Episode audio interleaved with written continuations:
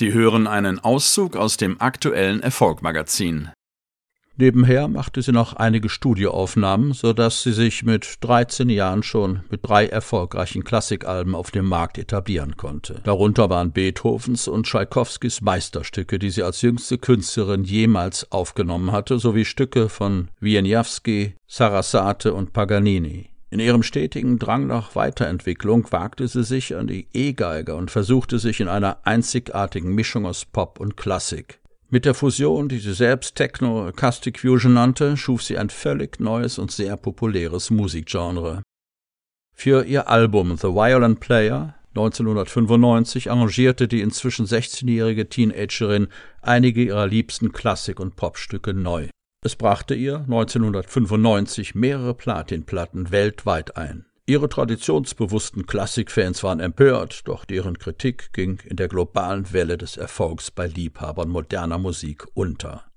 Live begeisterte sie ihre Fans mit The Violin Player bei der UK Red Hot Tour mit 34 Auftritten, deren Karten im Vorfeld heiß umkämpft waren.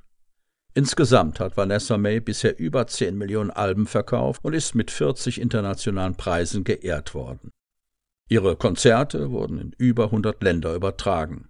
Immer neue Kollaborationen mit einer Vielzahl an Bands und Stars wurden fast automatisch erfolgreich. Unter anderem spielte sie mit Janet Jackson für den Titelsong des Velvet Rope Albums. Für Glay produzierte sie ein instrumentales Hitalbum aber auch auf dem Jazz-Funk-Album Expection von Prince ist sie zu hören. Ihrem Beispiel folgend wagten Bands aus unterschiedlichsten Genres klassische Elemente wie Operngesang, Cello oder Geige zu Crossover-Stücken zu nutzen.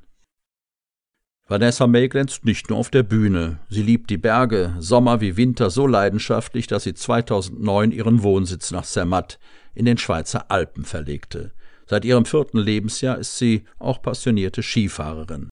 Das Magazin als Audioversion jetzt auf Erfolg-magazin.de